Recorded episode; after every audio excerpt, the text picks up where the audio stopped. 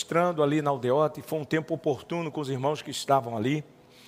A palavra profética que o Senhor colocou no meu coração, no meus lábios, para liberar sobre você neste domingo, tem por objetivo central, central, ativar de uma maneira bastante explícita o que? Os milagres tão sonhados de Deus para a sua vida. Essa palavra é só para pessoas que creem em milagres. Essa aqui não é palavras de evangelho mórbido aquela coisa que você ouve e vai embora para casa, sem queimar nada dentro de você, não. Se você conseguir entender o que será ministrado aqui, eu espero que você entenda e coloque em prática a partir de hoje. Hoje é o dia da salvação, hoje é o dia da benção. Hã? A sua vida vai receber aquele carimbo tão falado e tão propagado, o carimbo da transformação qual é? A sua vida vai mudar da água para o vinho. Eu creio nisso. Eu creio nisso, sabe? O texto a ser lido, o texto a ser lido é bastante conhecido assim pela igreja, mas a revelação do texto é nova. É algo novo. Algo bastante fresco. Por quê? Porque eu entendo que nós estamos vivendo dias nos quais nós vemos muitas coisas que morreram. Estão aí, sobre a superfície da terra. Coisas que estavam vivas e literalmente morreram. Eu posso entender que nesse tempo a morte ela emparelhou, emparelhou seus cavalos, preparou seus lanceiros, adestrou seus algozes. A morte, como bem diz a linguagem figurativa lá de Apocalipse 6 e 8, liberou seu cavalo amarelo. Lá em Apocalipse 6, quando o Cordeiro se manifesta no capítulo 5, que é o Cristo, e pega o livro dos sete selos e abre, e quando ele abre um dos selos, diz que sai um cavalo branco. Um cavalo branco. E o seu cavaleiro sai para vencer. É bem verdade que entre os quatro cavalos, esse aí é, é o que tem uma, um questionamento teológico mais confuso, ou assim, por dizer, mais difícil de ser entendido. Porque uns conjecturam dizendo que esse cavalo branco apontava para as guerras que estavam surgindo no primeiro século. Porque no final de todas as guerras, alguém levanta uma bandeira de paz. A guerra traz esse, essa suposta paz, porque alguém se rende, alguém triunfa. Mas a guerra, na, na sua totalidade, nunca trouxe paz. O final é destruição, é morte, são perdas. Mas é uma das linguagens mostrando para o império militar, especialmente Roma naqueles dias. Há outros teólogos que defendem dizendo que esse cavalo branco aponta para as vestes de evangelismo da noiva.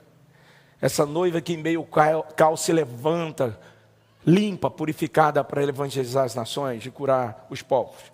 Mas há um outro pensamento teológico que fala que esse cavalo branco, ele é um anticristo. Porque é uma das linguagens inversas, porque ele vai se manifestar como alguém que irá fazer o bem para o mundo. Será um líder religioso, mas também será um líder político. Que ao mesmo tempo, aparentemente, vai tentar resolver os impasses das nações, a fome na África, os conflitos no Oriente Médio.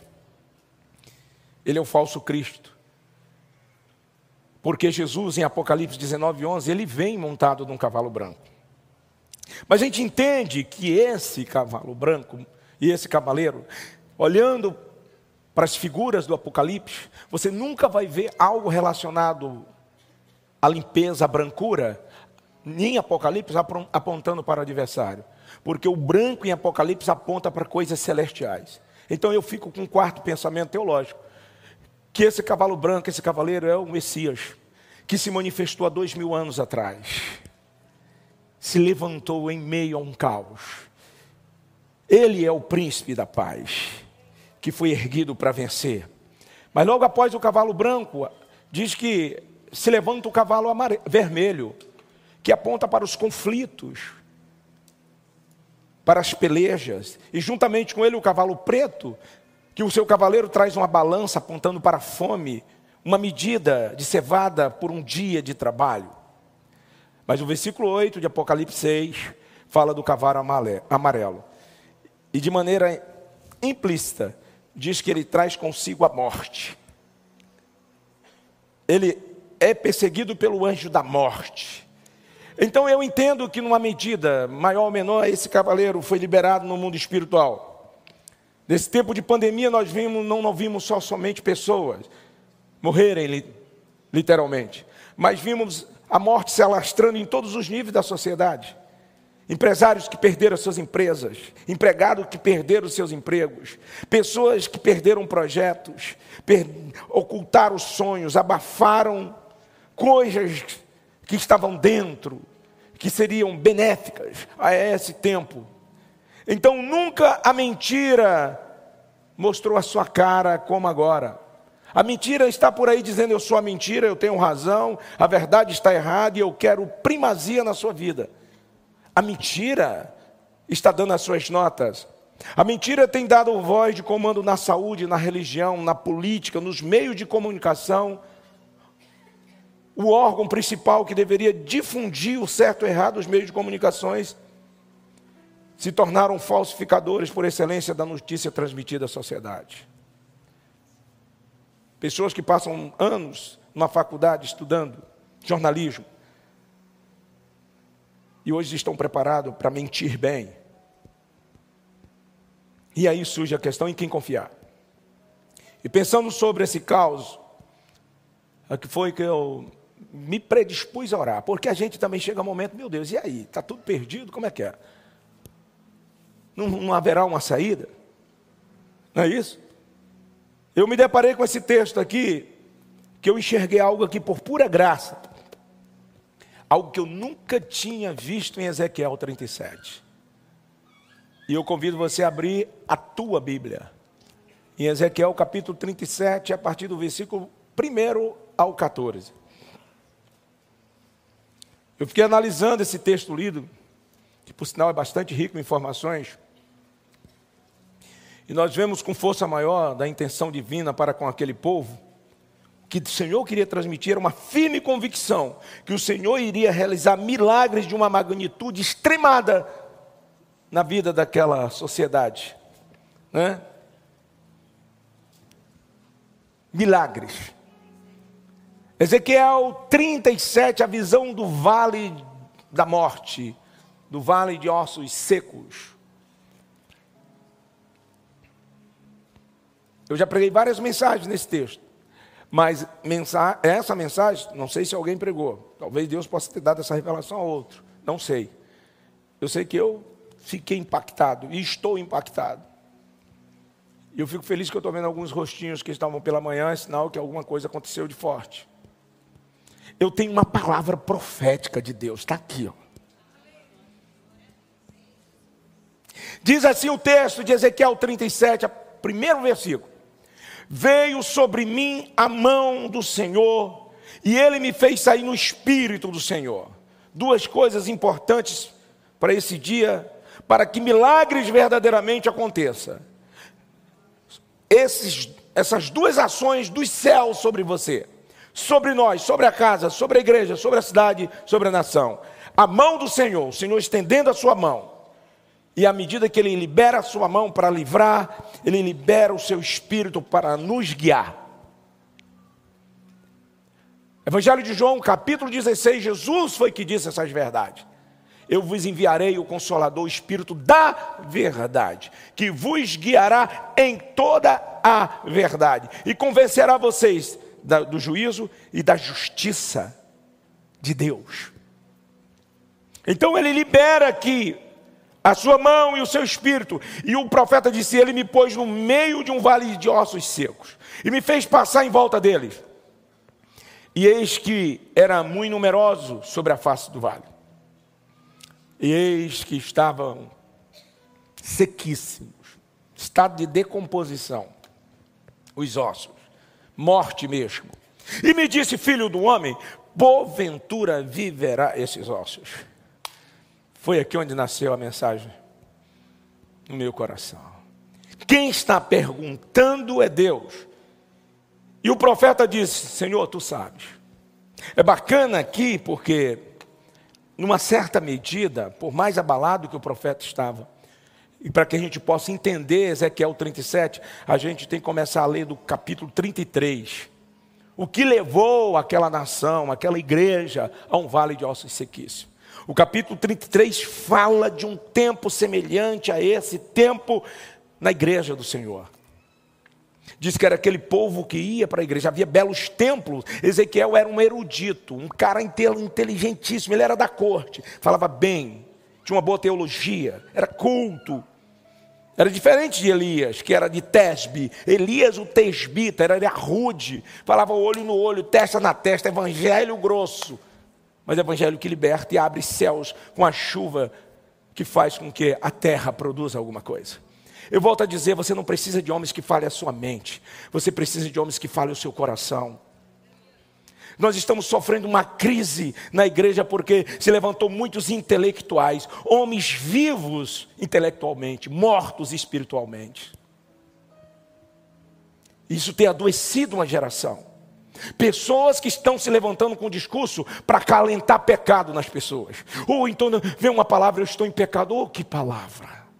Essa geração de banquinhos por aí que andam acalentando pecados. Você ouve a mensagem, a mensagem contribui para você adulterar, trair a sua mulher. Sair com a sua namorada depois num curso desse para um motel e está tudo bem, cara.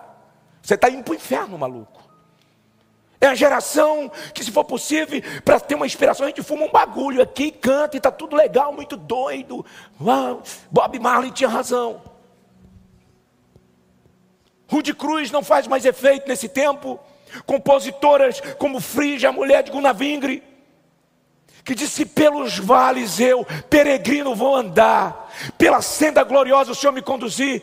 Se Cristo comigo vai, eu também irei, não temerei, com gozo irei.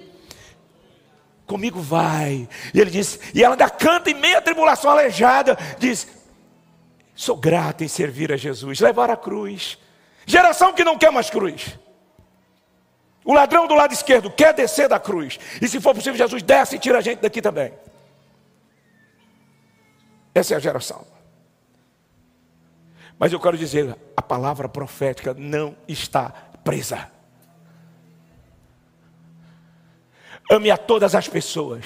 Essa igreja ama adúltero, essa igreja ama os drogados, essa igreja ama os ladrões, essa igreja ama os homossexuais, essa igreja ama as lésbicas. Nós amamos a todos.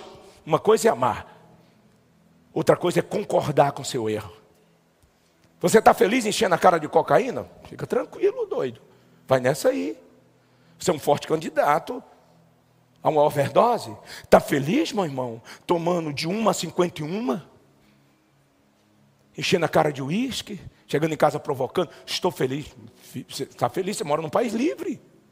Você está feliz saindo com uma, com outra, com outros ou com outras? Está, está chegando em casa trazendo paz, orando em línguas depois de uma notada de imoralidade, de orgias?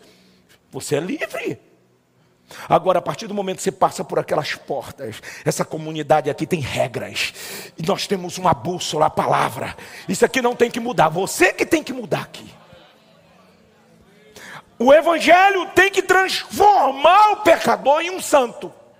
Esse é, é o propósito do Evangelho.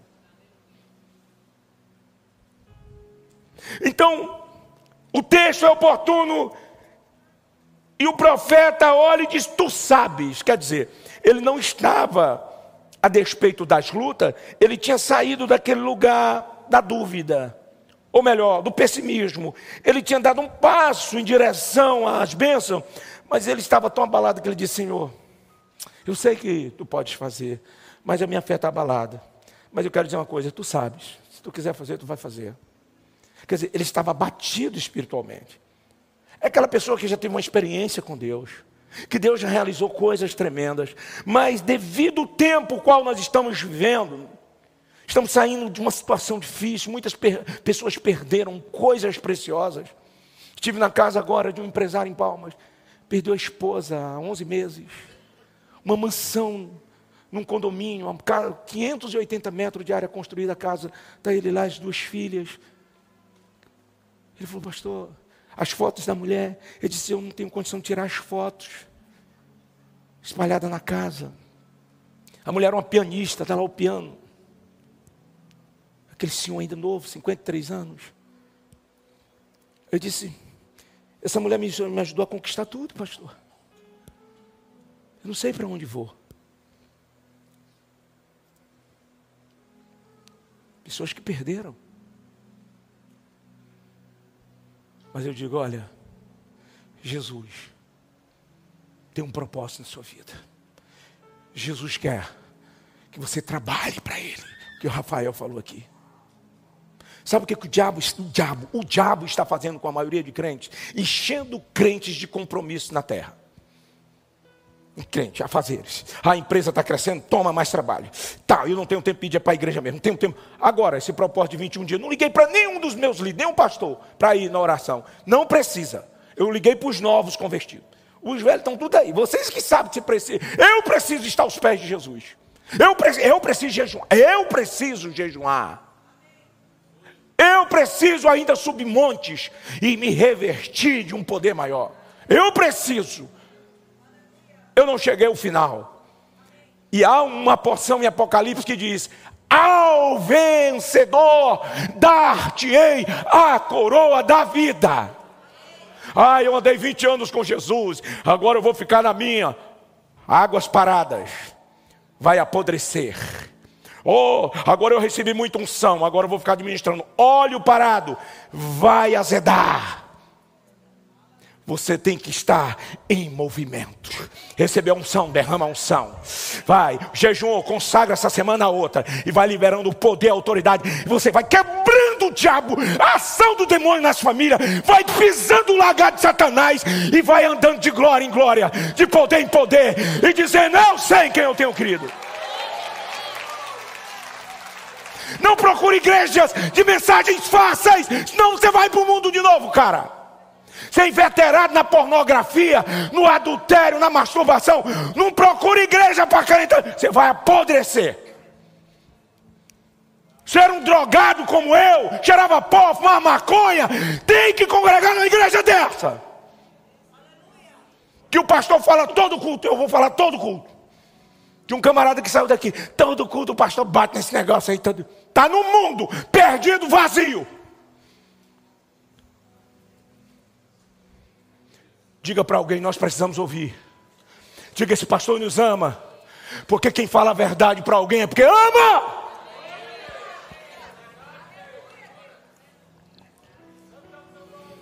Um escreveu: Por que, que o senhor não fala mais baixo? Não, tem que gritar.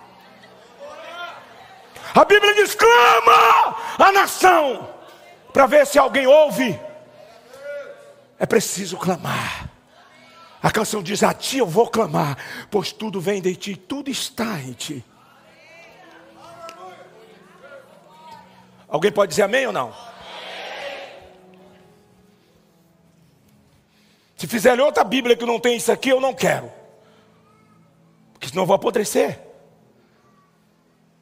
Presta atenção. O profeta diz: Tu sabes, Senhor. Então me diz: profetiza sobre estes ossos secos. Ih! profetiza sobre ossos secos. Se você entendeu o que Deus vai falar aqui, profetiza sobre os ossos secos. Eis que farei entrar nesses ossos secos meu espírito, viu, profeta? E o que é seco e sequíssimo e está morto vai viver. É o que está dizendo. Porém, nervo, presta atenção, sobre vós, farei crescer carne sobre vós e sobre vós estenderei pele, e porém em vós o espírito, e vivereis. E sabereis que eu sou o Senhor. Interessante que esse espírito aí está com letra minúscula. Ele está falando do espírito do homem, da vida do homem. Está falando de pessoas que morreram, estão abatidas, depressivas. O espírito abatido, a alma. A canção do salmista, porque tu estás abatido, ó minha alma, e porque te perturbas dentro em mim. Espere em Deus. Você esperou em Deus por essa palavra? Ele está trazendo essa palavra para você. Ele está dizendo aqui: olha, profetiza sobre o Espírito, o Espírito vai viver. E você vai saber que eu sou o Senhor. Versículo 7. Aqui é onde está o segredo, se você vai vencer nesses dias de cortes proféticos. O versículo 7 diz assim: Então eu profetizei como o Senhor me deu ordem. Presta atenção. E houve um ruído enquanto eu profetizava. E eis que se fez um reboliço e os ossos se achegaram, cada osso ao seu osso. Aqui, presta atenção. Lamai show de Kevin.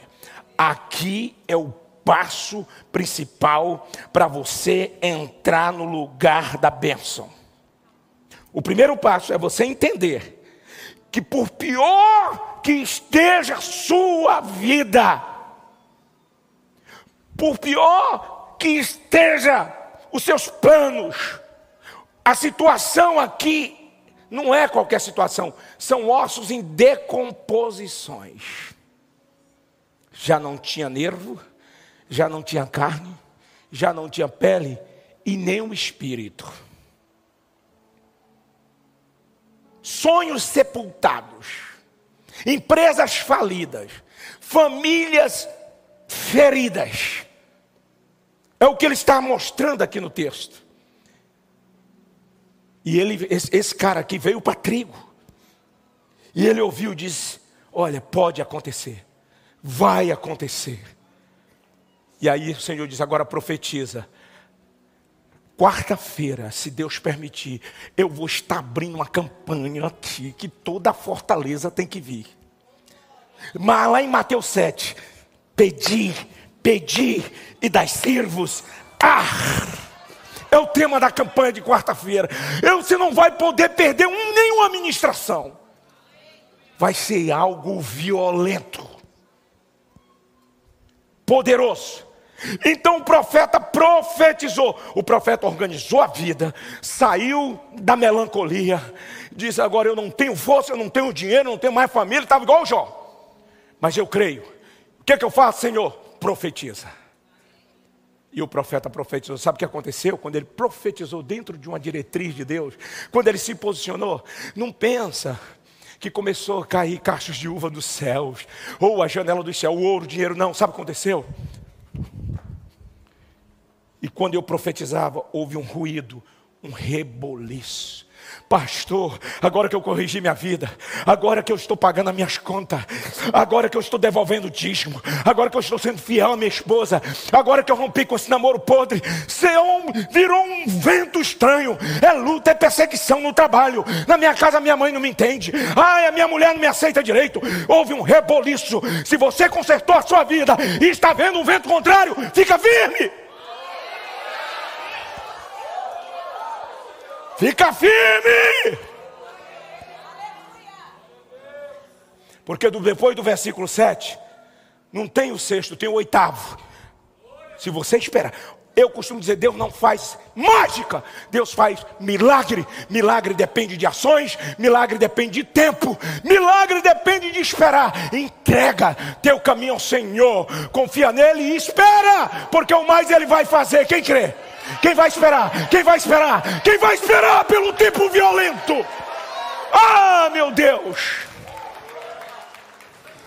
É forte lá baixar. Pode orar em língua. Aqui essa igreja é livre.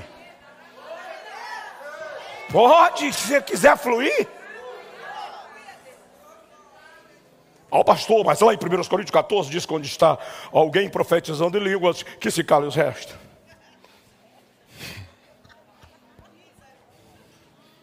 Se alguém se levantar profetizando em língua, vocês podem ter certeza absoluta que eu paro aqui. Tem uma coisa que eu tenho, o dom de discernimento de línguas. Se levantar algum demônio orando em língua, pode saber que eu desço daqui e expulso ele. Porque eu sei que é a voz de Deus e que é do diabo. Fica tranquilo. Essa igreja aqui tem olhos espirituais, papai. Coisa errada não roda muito tempo aqui, não. Por pouco tempo. Versículo 8. E olhei. Olha só, presta atenção, processo. Se você esperar e ficar atento, e olhei, para quem? O escritor aos Hebreus disse: Olha, olhai para Ele, que é o autor e consumador da nossa fé. Se organizou Sabe qual é o tema da minha mensagem? Nem deu o tema da mensagem. Olha o tema como é violento. Olha o tema. O que eu falo definirá o meu futuro. Diga para alguém: esse pastor tá massa. O que eu falo definirá o meu futuro. Em meio de um vale de ossos secos, o que, que a gente tem vontade de dizer? oh, aquele ali já está virando pó, aquele osso. Ah, não, pastor, vou mais não. Estou cansado. Até daqueles hinos, não suporto mais aqueles hinos. Você vai ler a Bíblia e vai pregar, o irmão vai tirar oferta, querer levar meu dinheiro. Eu já não tenho mais dinheiro. Aí começa a profetizar a maldição. É, não tenho mais nem dinheiro. Está tudo lascado mesmo, pastor. Irmão, tem pessoas que você atende, se você não orar, eles te levam com você. Um dia eu fui atender uma irmã e ela começou com o meu marido, pastor. Eu não sei o que mais lá, pastor. Eu não sei o que, pastor. E eu digo, minha irmã, Deus, um momento, não tem nada de bom nesse homem. Ela falou, é, pastor, pelo amor de Deus, conta aí que eu já estou ficando deprimido. É tudo, é, é, tem um pito pequeno, não sei o que. É. Aí eu não resolvo essas paradas, minha irmã.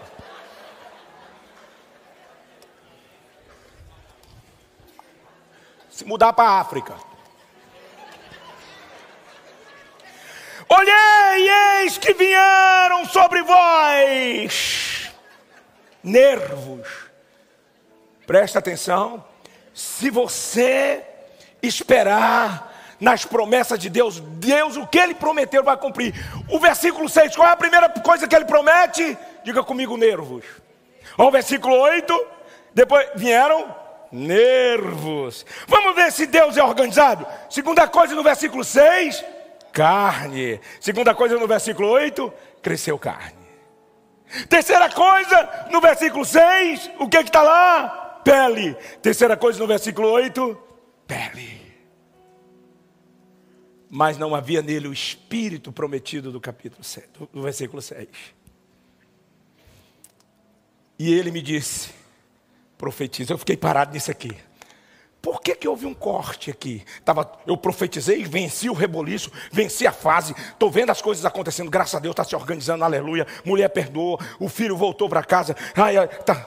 aí de repente, aqui no versículo 9, existe um corte. Tem nervos, os nervos se uniram aos ossos e levantou um corpo. Veio a carne e moldou esse corpo. Veio a pele e fez a maquiagem celestial nesse corpo. Só que era um crentão morto. Tudo certo, já viu aqueles crentão morto? Bíblia, vem para a igreja, paz do Senhor, glória a Deus. Ele terminou o culto. Que espírito,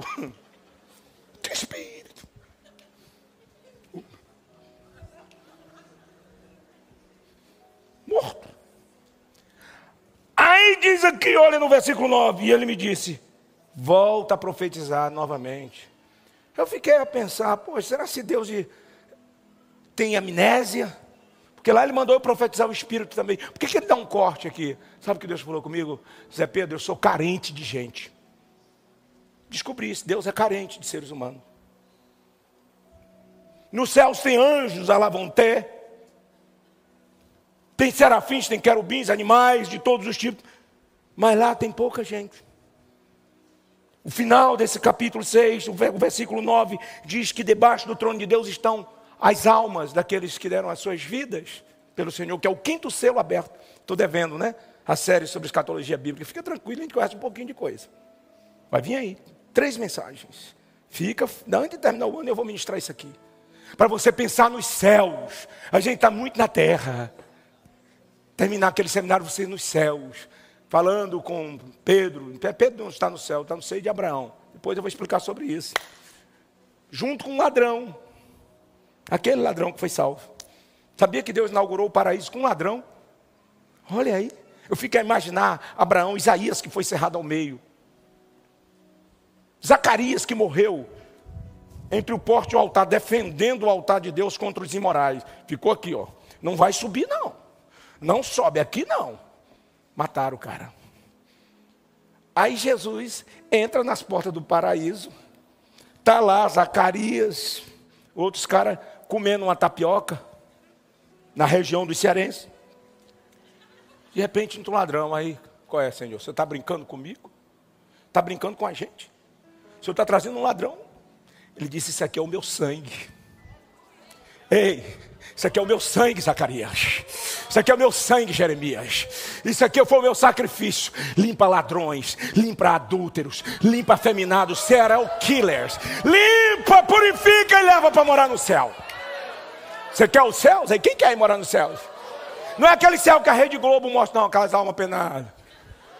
Aquilo ali é o inferno. Os céus têm vida, os céus têm poder. Não vai ter nem noite, é só dia. Sete anos de festa. Ah, quem é cearense tem que ir. É um pouco gosta de festa aqui? Sete anos de festa, meu irmão. E eu, falo, eu liberei uma palavra hoje lá na aldeota. Toda 100% do trigo vai embora no arrebatamento. Toda ela. Vai todo mundo. Já conversei, não mais uma heresia. Conversei com um anjo que está guardando a área nossa no céu. Nós vamos morar todo mundo junto. Não quero ninguém em outra falange. Tudo na comunidade. Vire para alguém. Se prepare, se acostume, porque você vai morar uma eternidade comigo. Não tem como escapar, não. Vai toda a trigo junto. Então vamos nos amando logo daqui. Todo mundo vai morar na mesma rua. Vou lá. Aleluia! Glória a Deus! Xarabaxarabax. Ia sair uma palavra pesada aqui, que não tem no céu. No mesmo bar, está repreendido bar, os irmãos que gostam de bar. Esquece negócio de bar. Sabe por que lá no céu não tem bares? Lá tem o rio da água da vida, que nós vamos beber da água da vida. Tem o fruto da árvore da vida que iremos comer e jamais morreremos. Corpo glorificado. Ai meu Deus, como eu mesmo isso. Aramanachou, porque dele, por ele, para ele são todas as coisas. Foi a nota que tu deu aí. Deixa eu pregar, deixa eu pregar.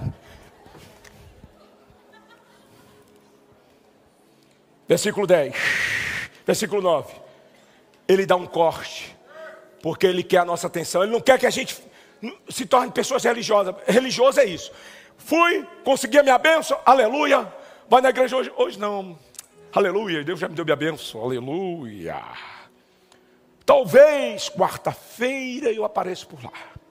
Tem pessoas que é assim, está necessitando, vem, todo dia, pastor, que hora começa o culto? Às 17, estarei às 15 horas. Às 15 horas estarei lá, vou comprar a moda da TRG que o Frank lançou. Aleluia. Está aqui para servir, o que, que eu posso fazer? Lavar banheiros, eu Aí a benção, eu já ouvi da boca de irmão. Encontrei, encontrei um irmão no shopping. Uai, santo. Porque eu, eu, decoro o rosto de todas as pessoas, irmão. Tenho uma memória fotográfica.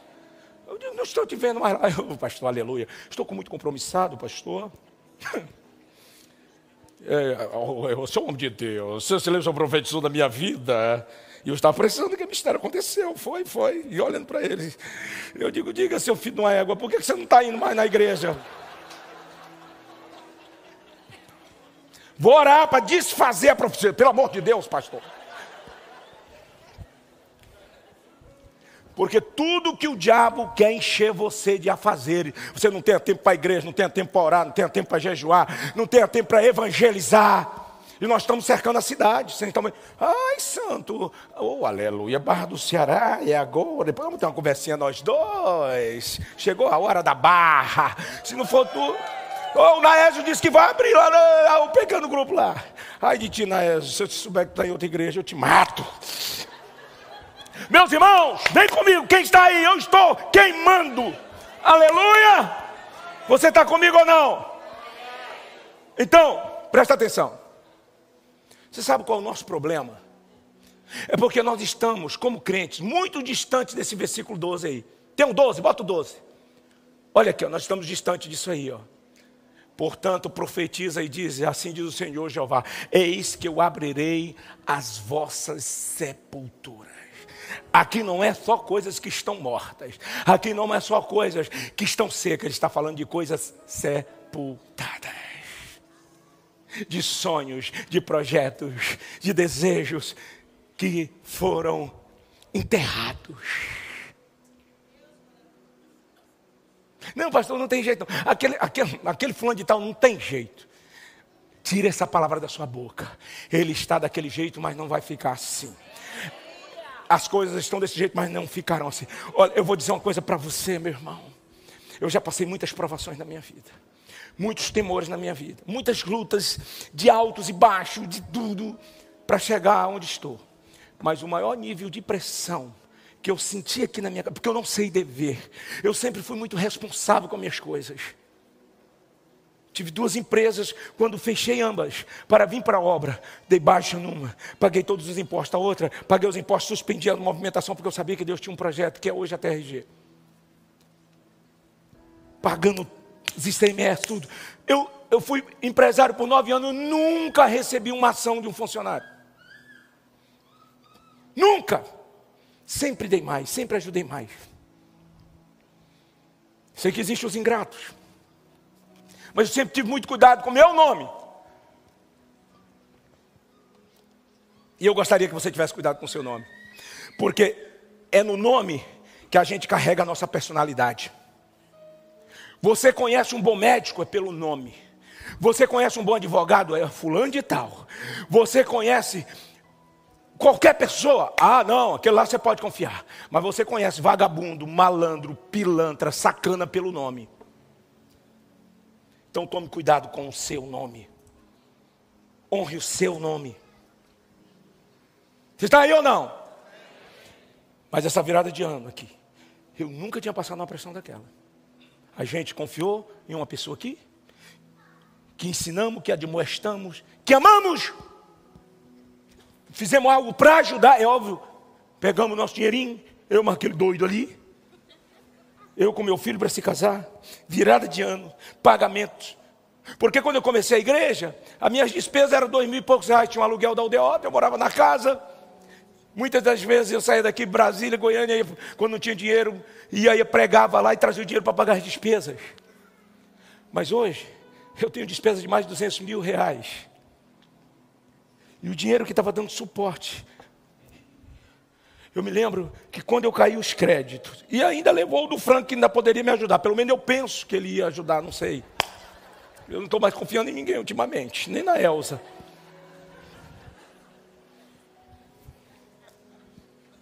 Brincadeira. Sabe o que aconteceu? Quando eu caí os créditos, que a gente tinha caído num golpe, e eu quero avisar a igreja, que acorda aqui igreja, ó. Quando aparecer esses malandros com negócio aí, ó, de investimento, de papel imobiliário, Bitcoin, são vagabundos. Me chama que eu quero olhar nos olhos dessa vez. São pilantras. Agora, pilantra só dá uma volta aqui, depois a gente manda embora. E depois se resolve com Deus, que eu não aconselho ninguém a mexer comigo. Eu não sou um cara fácil de lidar. É complicado. Porque eu sou marcado por Deus, marcado. Você tem que ter essa convicção dentro de você. Eu tenho dentro de mim que sou amado pelo Senhor, protegido por Ele. Eu parei e fiz uma, uma análise de todas as coisas. Igreja de Boa Viagem que começava a construir, aquele tanto de crianças. Quero parabenizar o Instituto 100% Trigo hoje, lá em Messejana, distribuindo alimento para as crianças. Que coisa bonita! E nós vamos continuar fluindo no sertão, em tudo quanto é lugar. Parabéns, Talita e a equipe aí do Instituto. Essa obra aqui é séria. O que é derramado nesse altar aqui é aplicado de maneira honesta. E eu fiquei andando dentro de casa assim. E eu digo, agora, Jesus? Três noites andando dentro de casa, sem ver uma saída. E agora?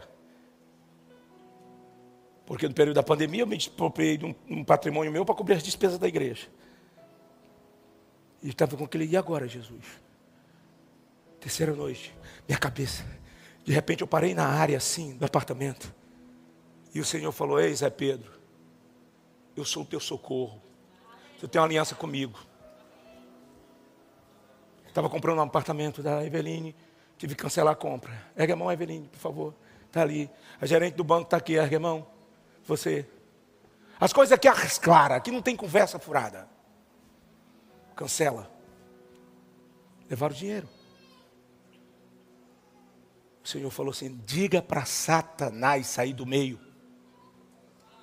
Eu digo, isso é coisa de Pentecoste, de irmão do manto. Eu estou numa unção de filosofia para entender o Senhor. Não, não. De ordem. E eu comecei a sair da coisa, fui em direção ao apartamento. Digo, Satanás, sai de dentro do apartamento agora. Tu e os demônios. Sai! Sai agora, demônio do inferno! Sai daqui!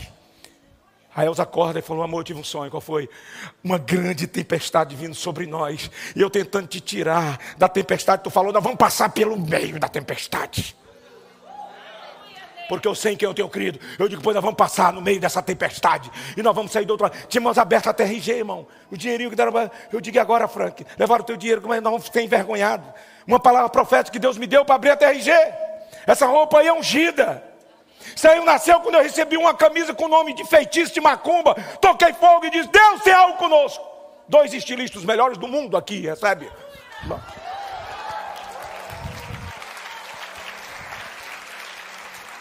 Só não estou vendo é dinheiro, santo. Como é que é esse negócio? Mas vai acontecer na hora certa. E eu digo, nós vamos passar. E passamos. Nós não devemos a ninguém. O Andrus casou-se. Aleluia. Taca o Senhor. Aleluia. Né, Bruninha? Oh, glória. Aleluia. Né? Casou-se. Não conseguiu comprar um apartamento, mas comprou uma casinha mais inferior. E eu quero dizer para vocês: trigo, ouve aqui, trigo. Nós não devemos nada a ninguém. Eu tenho unção para profetizar bênção financeira, porque essa igreja é limpa, essa igreja não deve nada, essa igreja não está nas mãos de político, nada, é o que é mantido aqui é mantido pelo amor de vocês. Nós não temos associação com nada, só com os céus. E ele, Senhor, profetiza agora para que venha vida, e o que está vindo para essa igreja é vida, sabe? É, é, empresas abertas, casamentos curados, faculdades consolidadas, portas de emprego. Estende a mão que eu estou profetizando, sabe? É um tempo de bênção nos membros dessa igreja. Vocês vão se assustar com o que está vindo aí. Porque o que o Senhor vai fazer agora esse tempo ele não vai costurar ninguém. Ele está dizendo que vai abrir os sepulcros. Mas Deus não se conforma. Versículo 13 diz: eu, O 12 eu vou abrir os sepulcros, eu vou abrir as sepulturas, e sabereis que eu sou o Senhor, trigo, quando eu abrir os vossos sepulcros e vos fizer subir das vossas sepulturas, ó povo meu, e porei em vós, agora é eu, Espírito com letra maiúscula. Primeiro, para que o Espírito Santo venha, primeiro ele tem que ressuscitar o homem. Derramarei do meu espírito sobre toda a carne, vírgula. Derramarei do meu espírito sobre toda a carne, vírgula. Ele vai derramar do espírito dele sobre aquele espírito que se render ao seu espírito. ei, o avivamento não tem modelo, mas tem princípios. Princípios que são norteados por esse livro. Você quer um avivamento na sua casa? A palavra avivamento é trazer vida aquilo que está morto. Você quer ter força para voltar a orar, lutar, a sonhar com dias melhores? Eu quero sair aqui da contextualização da palavra em si, do texto em si, e eu quero agora aplicar aquelas chavezinhas poderosas. Acorda. Nesse tempo, é tempo de você pegar Efésios 4 e 29, escrever na geladeira Efésios 4, 29. Nas portas dos guarda-roupa. Efésios 4, 29. No painel do carro. Efésios 4, 29. E não saia da vossa boca nenhuma palavra negativa, nenhuma palavra depreciativa, mas só a que for boa para promover bênção. Promover edificação. Quem que está comigo aí? Diga, eu faço uma aliança com os céus hoje. Diga, eu faço uma aliança com os céus. A partir de hoje, eu não libero mais nenhuma palavra negativa, nenhuma palavra de morte, porque a minha boca é a boca dos céus na terra. Minha boca foi ungida para profetizar vida. Você está entendendo, filha? A tua boca gera vida ou morte. Tiago 3 diz: a nossa língua ou gera vida ou gera morte. Cadê os geradores de vida? Cadê os geradores de milagre? Cadê os geradores de milagre? Milagres! Manai show carabas. Não deixa sair nenhuma palavra. Quem anda comigo sabe. Eu me lembro nesse período, Franco ficar perto de mim aí, pastor. E eu digo, eu não sei, mas vai acontecer, negão. Sim, mas eu quero dinheiro. Não tem, mas vai ter.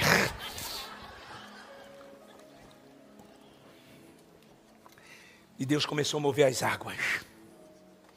E está movendo as águas. Eu quero dizer uma coisa para você. Em 2015 eu não tinha dinheiro para construir essa obra. E Deus falou comigo: compre duas passagens para a Europa e ganhe almas lá que eu vou te dar dinheiro. Foi dito e feito. Eu só quero dizer que dia 20 de outubro, se Jesus não vier, eu estou voltando para a Europa para pregar, fazer uma conferência em Lisboa. Aleluia. Vou para a terra da rainha tomar um chá com Elizabeth. Não sei, isso é o que eu estou pensando, mais que eu vou para a Inglaterra. Vou. Ok, my friends. E quando eu vier de lá, eu vou trazer uma unção no espírito comigo. Eu vou trazer todos os euros da Europa comigo. No mundo espiritual, vou lá só buscar. Porque é, você tem que acreditar nessas coisas. Oxi. Efésios, capítulo 1, versículo 3, eu estou dentro disso. Todas as sortes de bênçãos, diga todas as sortes. Diga, não esqueça. Diga para o seu irmão, não esqueça. Efésios 1 e 3. Diga, bendito o Deus e meu papai, meu pai de Jesus, ele é meu pai, o qual, o qual já nos abençoou. Eu só vou buscar as bênçãos, já, já sou abençoado. Com, diga todas, to, diga todas: vida sentimental, vida financeira, vida física, vida profissional, todas as sortes de bênção, todas as sortes. Eu quero tirar essa palavra da boca. Tem pessoas aqui que estão tá dizendo: quando eu sou bom numa área, outra atrapalha. Quando eu estou bem no acabou. Ele está dizendo que é todas as áreas. Quem crê nisso que é todas as áreas? Quem pode dar um grito? Quem pode dar um grito? Quem pode dar um grito aí? Ei! Dá um grito aí de vitória! Ai lá, eu, eu estou queimando, eu estou queimando. Oh, meu Deus. Recebe aí, Brasil. Uau. Provérbios 24, versículo 10 ao 12. Se te mostrares frouxo no dia da adversidade, no dia da angústia, a tua força será pequena.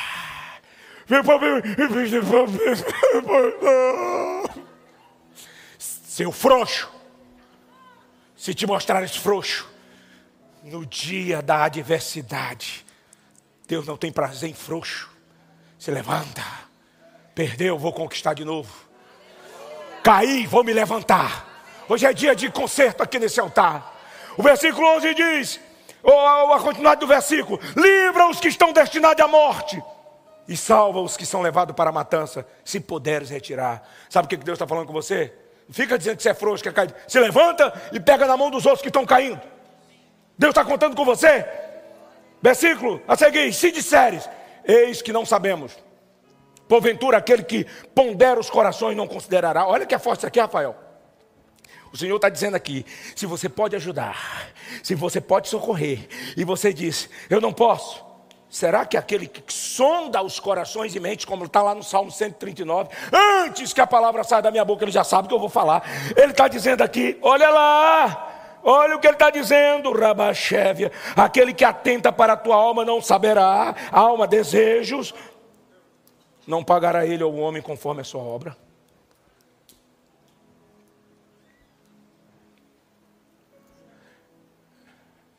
Deixa eu dizer uma coisa para você. Esse tempo não é tempo de nos acomodarmos. Pastor, eu já tenho tudo, estou tranquilo. Um, tempo desse eu ouvi isso de uma pessoa. Pastor, o que eu ganhei dá para eu viver o resto da minha vida bem. Oh, legal. E os outros? E os seus irmãos? Oh, já estão... E os primos? Bem. Você já construiu pelo menos 10 casas para os seus funcionários? Os que te ajudaram a ficar rico? Ah, pastor, mas eu pago o salário. Eu estou falando, não é de dever tão somente, estou falando de coração generoso, de pessoas que entendem que juntar tesouro nos céus é o que importa. Não, pastor, mas eu vou chegar nos céus com meus 400 carros na garagem. Ó oh, Senhor, eu quero dizer uma para o Senhor na real, sabe, brother? Você vai ter que criar um condomínio só para mim no céu, mano. Sabe por quê? Porque tem meus carros, eu vou levar eu tenho 200 apartamentos. Eu conversei com a pessoa, falou, eu tenho 222 imóveis aqui. Eu digo, uau!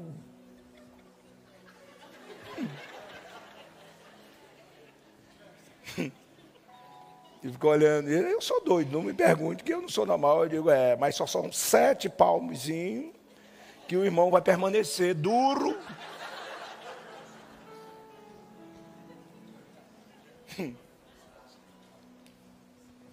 Meu Deus, tem gente perdendo as coisas. Diga para alguém, não pare. Em 2 de Reis, capítulo 13, versículo 14, conta a história de um rei, Jeoás, descendente de Jeroboão.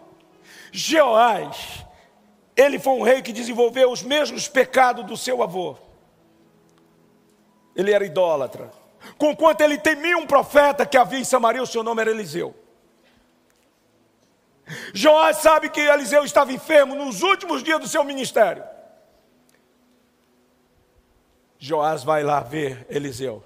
E quando ele chega na tenda de Eliseu, Eliseu estava doente.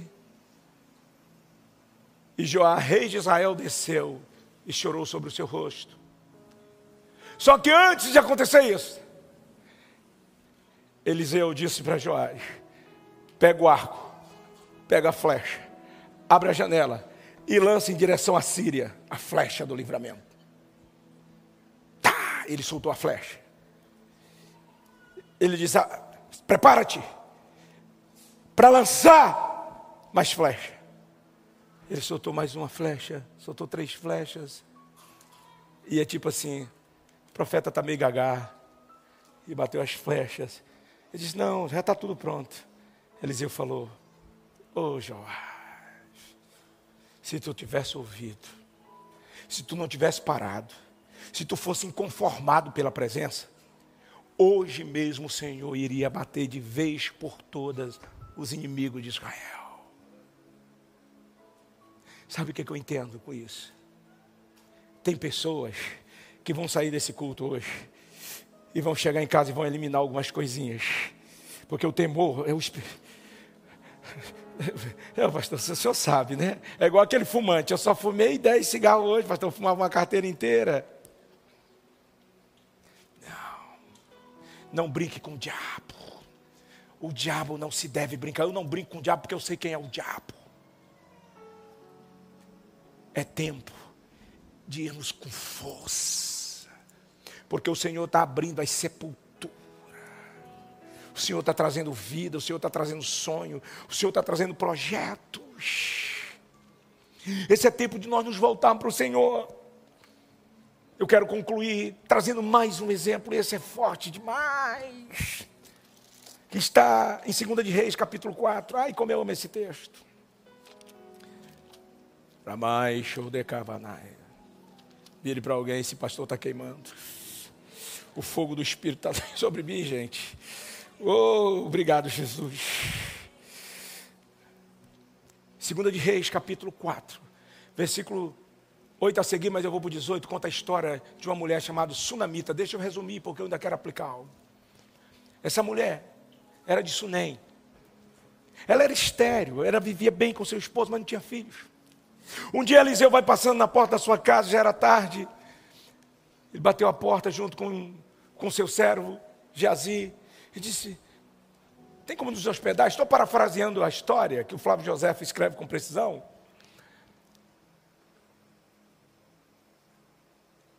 Aí ela diz assim, ele diz, tem como hospedar a gente? É um homem de Deus. Hospedaram Eliseu. Cedo, café da manhã. Oh, aleluia. Trata bem profeta, meus irmãos. À noite, jantar, glória a Deus. Já sei quem vai me convidar hoje. Aleluia. E está tudo certo. E depois que a, fizeram a a obra na vida do profeta, o profeta virou para a mulher: O que você está precisando? Diga que eu vou profetizar. E a mulher: Não, meu senhor, tá, ele disse: Você está precisando de um filho. Dentro de um tempo você vai ter um filho. E a mulher ficou grávida e deu à luz a um garoto. E o menino cresceu, era saudável. E sempre que Eliseu passava lá, era hospedado e ela ficou tão grata que fez um apartamento, fez um quarto no andar de cima para o profeta, só para o profeta. Se chama honra.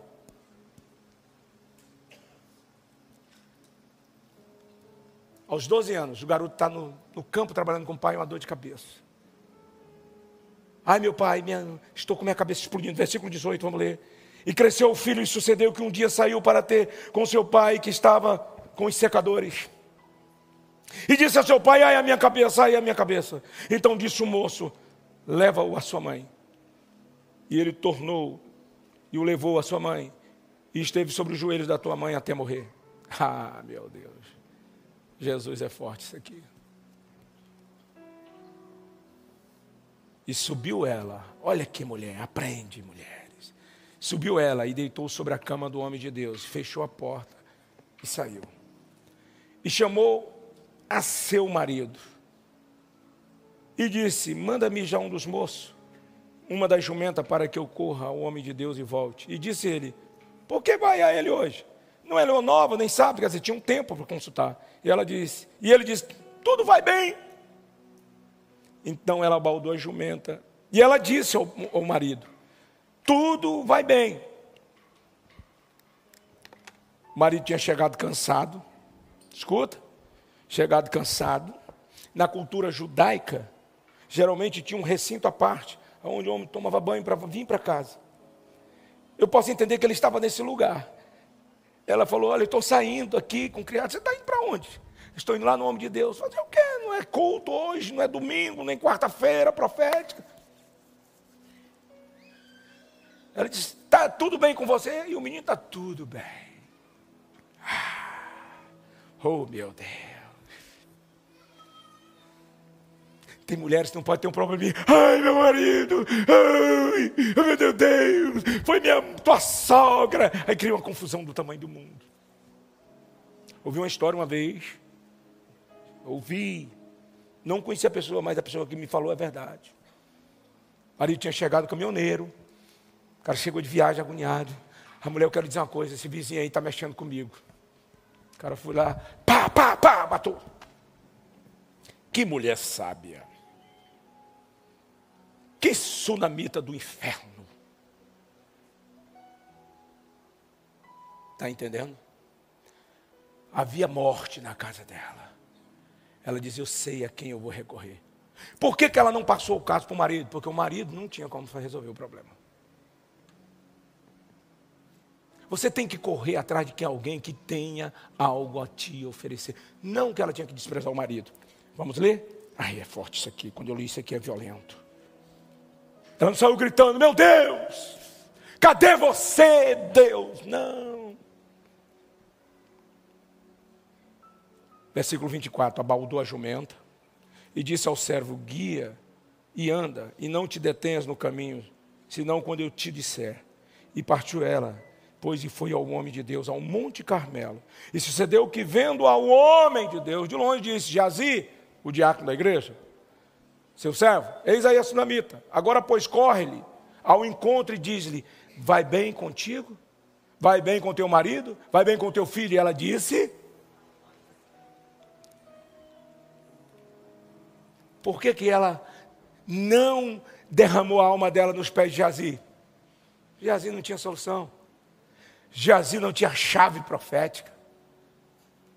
Irmão, tem pessoas que não podem pensar conta toda a história. Aqui na igreja tem vezes que a pessoa aí conta as histórias para todo mundo, nós somos os últimos a saber. Nós, os pastores, que tem uma unção para resolver. Aí todo mundo fica sabendo do problema. Agora está uma crise aqui. Aqui na igreja, porque eu já me, Deus já me revelou umas duas, vou te chamar no gabinete. apronta aqui dentro da igreja, cai em pecado aqui dentro da igreja, tem que vir até nós, aqui no gabinete, para ouvir a correção, ser disciplinado, que aqui nessa igreja tem disciplina. Se tiver cargo, é tirado do cargo. Não, aí sai por aí. Agora tem um bocado de libertadores, clínica de libertadores. Você vai ver o libertador precisando de libertação. Libertadores de casal, aí a pessoa não é casada. Olha, eu ministro sobre casais. Eu digo, uau, você tem família? Não. Eu sou, meu marido é Jesus. Hum. Aí tem aqui o pastor, líder de, de casais, homem de Deus, está aqui, três filhos, aqui, já apanhou tanto aqui na igreja, Rafael, tem dó dele, mas Alexandre, homem sério, de oração. Não. Eu gosto daqueles clínicos. Clínica de libertação. Você é daqui? Aqui tem, aqui é o maior ministério de libertação dessa cidade. Desculpa modéstia, é aqui, maior. Debaixo da maior cobertura de autoridade de libertação da América Latina, desde Itioca. Ela não é normal, não, ela é doida. Aquela, graças a Deus não está viva. E a libertação que eu vou fazer é como ela fez comigo daqui para frente. Me botou no meio de um bocado de moças bonitas de conta aí seus pecados. Eu digo aqui, não, conto não. Conte agora.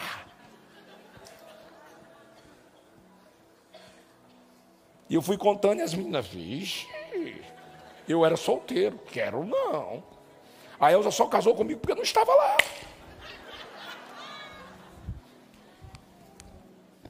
A Neuza? Não é brincadeira. Volta ao lugar que caístes e te arrepende. Caiu aqui? Se conserta aqui.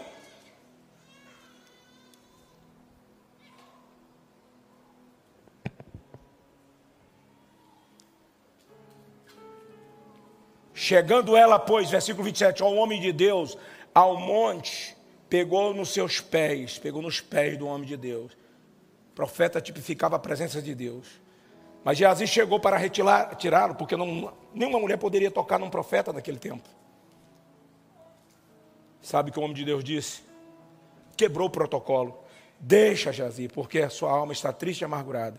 O Senhor me encobriu, quer dizer, ele estava no monte orando, Deus não tinha revelado, mas quando ela tocou, ele entendeu. E disse ela: Eu pedi ao meu senhor algum filho? Eu não disse, não me enganes. Ela derramou a alma nos pés de alguém que poderia resolver. Olha aqui. E ele disse a Jadir: Cinge os teus lombos, toma o meu cajado na tua mão e vai. Se encontrar alguém, não salde. Se alguém te saudar, não lhe responda. Põe o meu cajado sobre o rosto do menino. Porém, ela disse ao menino: Oh, mulher,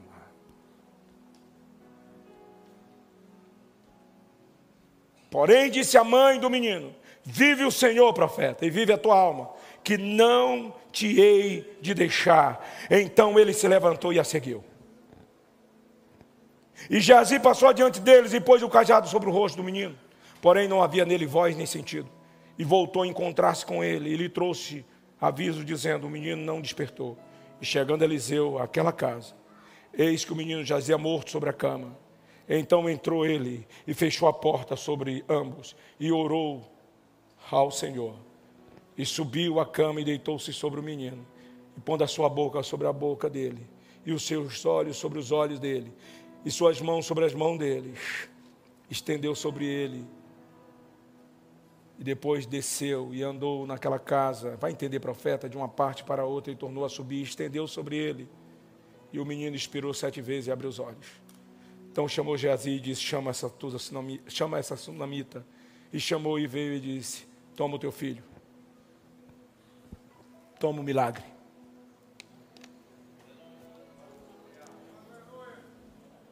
Eu ia para outro caminho, mas lembrei de algo.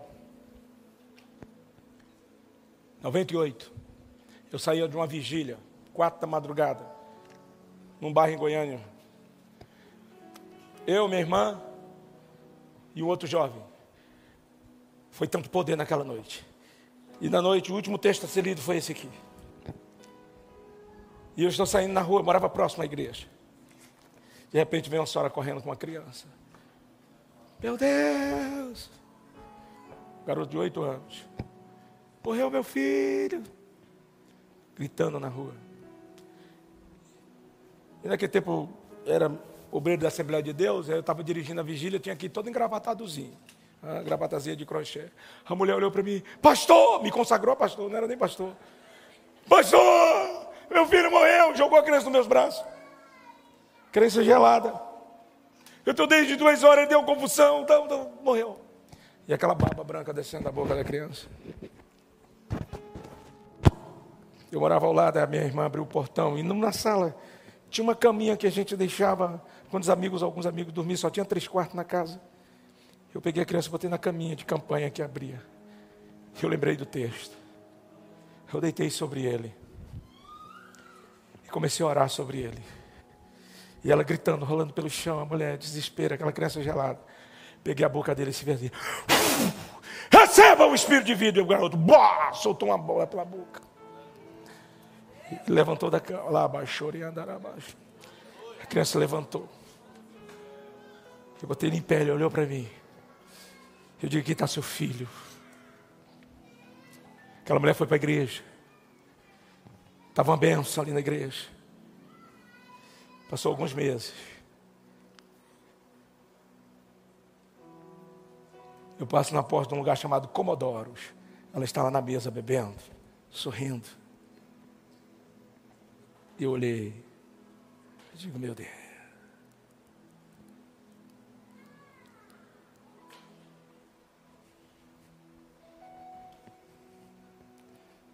Eu vou finalizar. Liberando sobre você. Ah, fortaleza. Ah, fortaleza. Acorda. Eu tenho uma palavra para derramar para orar. Uma voz clama no deserto: Prepara o caminho do Senhor, fortaleza. Faz no deserto, no meio da adversidade, um caminho para teu Deus. É no meio da adversidade. Porque todo vale será exaltado, e todo monte e todo outeiro será abatido, e o que é torcido será endireitado, o que é áspero será aplainado e a glória do Senhor se manifestará sobre ti, meu irmão. E toda a carne juntamente verá, pois a boca do Senhor que está dizendo isso. Uma voz disse: O que clama? E alguém disse: Eis a quem clamar. Toda a carne é Eva e toda a beleza do humano é como a flor do campo. Seca-se a erva e cai a flor. Soprando nela o Espírito do Senhor, na verdade, se torna pó. Seca-se a erva, cai a flor. Porém, a palavra do nosso Deus subsiste eternamente. Eis que o Senhor virá com poder e com o seu braço dominará. Eis que o galardão ele tem com ele, e o seu salário diante a sua face não se preocupa. Como pastor que apacenta o seu rebanho, entre os seus braços acolherá os seus cordeiros e os levará ao seu regaço, as que amamentam, as ovelhinhas pequenas, ele guiará suavemente. Para cada um tem uma poção, para cada um tem um trato. Ele fortalece o cansado, dá grande vigor aos que estão sem forças. Até o jovem se cansa e fica exausto. Mas aqueles que esperam no Senhor, renova suas forças, voa alto como águia, corre e não se cansam. Ei, fortaleza, esse é o tempo de receber sanção, unção de águia, acreditar até que o milagre aconteça eu quero profetizar sobre você um novo tempo. Eu não quero que seja só mais um culto, eu quero que seja uma virada de chave na sua vida. Eu quero que você se coloque em pé debaixo desse peso de unção.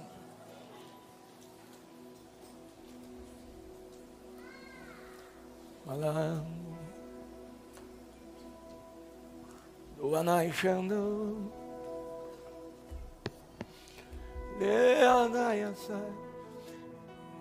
Eu quero convidar aqui agora à frente no altar.